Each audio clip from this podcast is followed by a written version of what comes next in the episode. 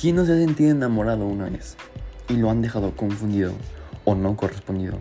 O bien has sentido el amor, has estado en alguna relación y de repente te traicionan. Ser adolescente parecía que es algo muy difícil.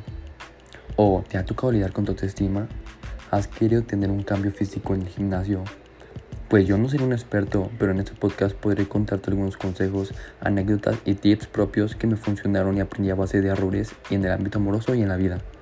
Todos tienen relación en común, todos tienen que ver con los adolescentes.